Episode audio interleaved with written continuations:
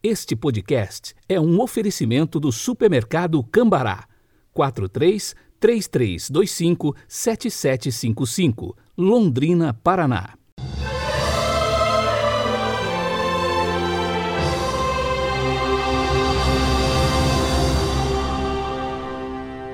Quarta-feira, 12 de maio de 2021. A cor litúrgica de hoje é o branco e o pensamento é de Santa Catarina de Gênova. Abre aspas. Não se encontra caminho mais breve, nem melhor, nem mais seguro para a nossa salvação do que esta nupcial e doce veste da caridade. Fecha aspas.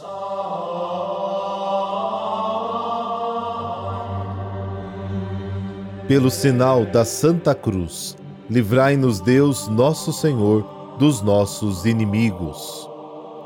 Ó Deus, ao celebrarmos solenemente a ressurreição do vosso Filho, concedei que nos alegremos com todos os santos quando ele vier na sua glória.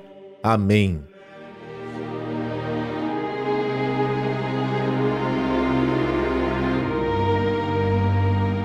João, capítulo 16, versículos de 12 a 15.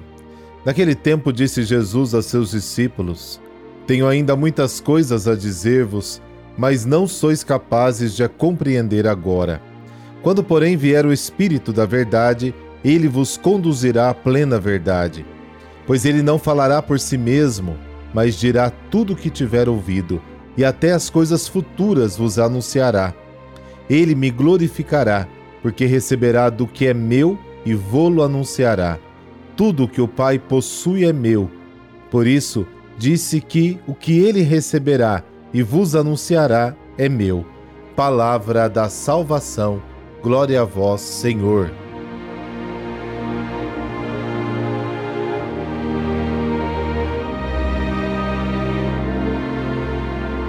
Jesus tem outras comunicações para fazer aos discípulos. Nem tudo é dito de uma vez. Tem coisas que requer tempo. Agora são incapazes de acolher porque o Espírito Santo ainda não acendeu neles aquela fé profunda necessária para enfrentar os desafios da vida. E quando Jesus age desta forma, ele se refere à ação do seu Espírito, que faz com que a sua palavra seja compreendida e acolhida no coração. O Espírito da Verdade introduzirá os fiéis em toda a verdade que é Cristo, mas não trará novas revelações. A sua função específica consiste em tornar a palavra de Deus compreendida e viva, fazendo com que ela se realize na vida dos discípulos.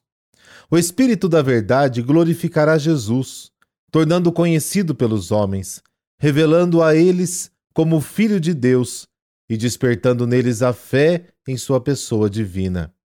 Se hoje conhecemos e amamos Jesus, não tenha dúvida que foi por obra e graça do Espírito Santo. Ele nos deu a conhecer. Entre Jesus e o Pai existe perfeita comunhão de vida e perfeita unidade de ação. O Espírito receberá de Cristo todos os bens da salvação, cuja fonte se encontra no Pai.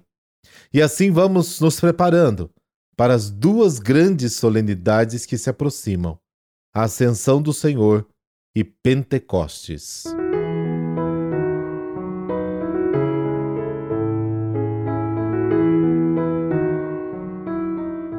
Deus reserva grandes surpresas para cada um de nós durante a nossa vida. E quando percebemos o valor do dom de Deus, então deixamos tudo para segui-lo é o que aconteceu com a santa que comemoramos hoje, Santa Joana de Portugal. Ela nasceu no dia 6 de fevereiro de 1452. Filha primogênita do rei Dom Afonso V, rei de Portugal, possuía grande beleza e personalidade marcante. Desejosa de se consagrar a Deus na ordem dominicana, precisou vencer a resistência do pai, que desejava um casamento vantajoso para ela. Aos 19 anos de idade, Joana habilmente convenceu seu pai de oferecer a Deus sua única filha em agradecimento às muitas e recentes vitórias que ele tinha conquistado. O comovente pedido da filha fez Afonso V perceber que o seu chamado à vida religiosa era verdadeiro e consistiu que a princesa entrasse no mosteiro. Levava a vida penitente, passando as noites em oração.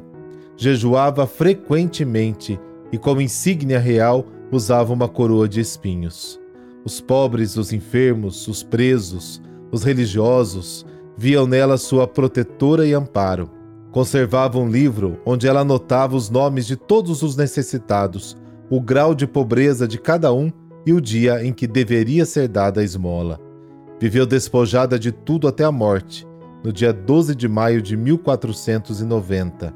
Em vida, amada pelo povo por sua santidade, após sua morte, a princesa Joana passou a ser venerada e cultuada pelos milagres que ocorriam por sua intercessão.